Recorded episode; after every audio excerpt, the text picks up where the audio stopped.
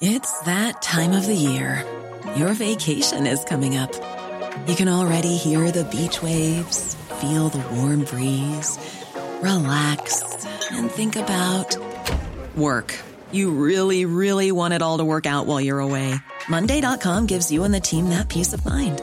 When all work is on one platform and everyone's in sync, things just flow wherever you are.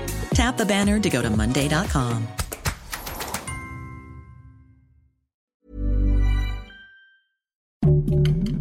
Heraldo Podcast, un lugar para tus oídos.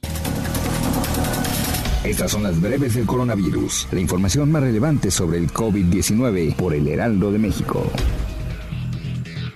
De acuerdo con datos de la Secretaría de Salud, en México se acumularon este jueves 9 de septiembre 266.150 muertes confirmadas por COVID-19, 700 más que el día de ayer. En cuanto a los contagios, las autoridades han confirmado hasta ahora 3.479.999 casos positivos de coronavirus, 14.828 más que el día anterior.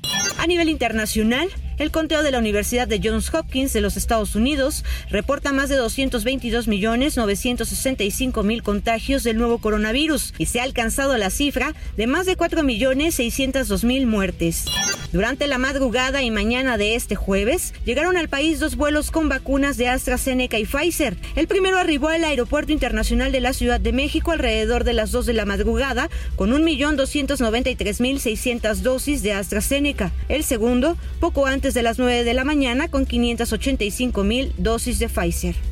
La escuela primaria Zenobia García Nava, ubicada en la colonia Santa Rosa Sochiac, en la alcaldía Álvaro Obregón, se reportó que al menos cinco alumnos de los turnos vespertino y matutino resultaron positivos a COVID-19, por lo que suspendieron las actividades.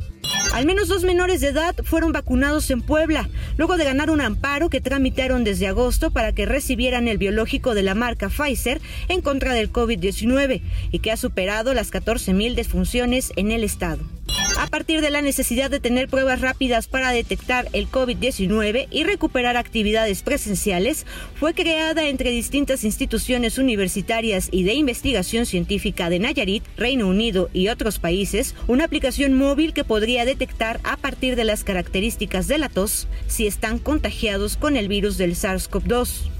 El presidente Joe Biden exigirá que todos los empleados federales se vacunen contra COVID-19 y el Departamento de Trabajo de Estados Unidos emitirá una orden que exige que las empresas con más de 100 empleados vacunados se realicen el test contra el coronavirus a sus trabajadores semanalmente.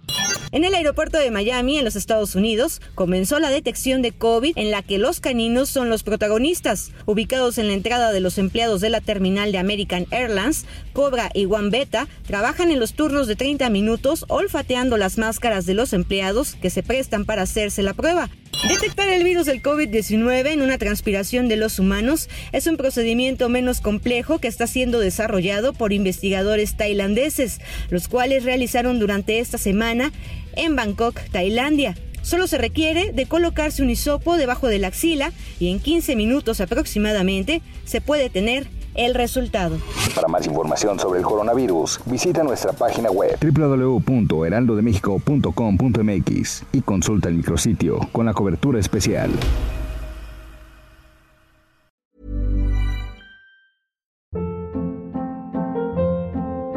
Hold up. What was that? Boring. No flavor. That was as bad as those leftovers you ate all week. Kiki Palmer here, and it's time to say hello to something fresh and guilt-free. Hello Fresh. Jazz up dinner with pecan-crusted chicken or garlic butter shrimp scampi. Now that's music to my mouth. Hello Fresh. Let's get this dinner party started. Discover all the delicious possibilities at hellofresh.com.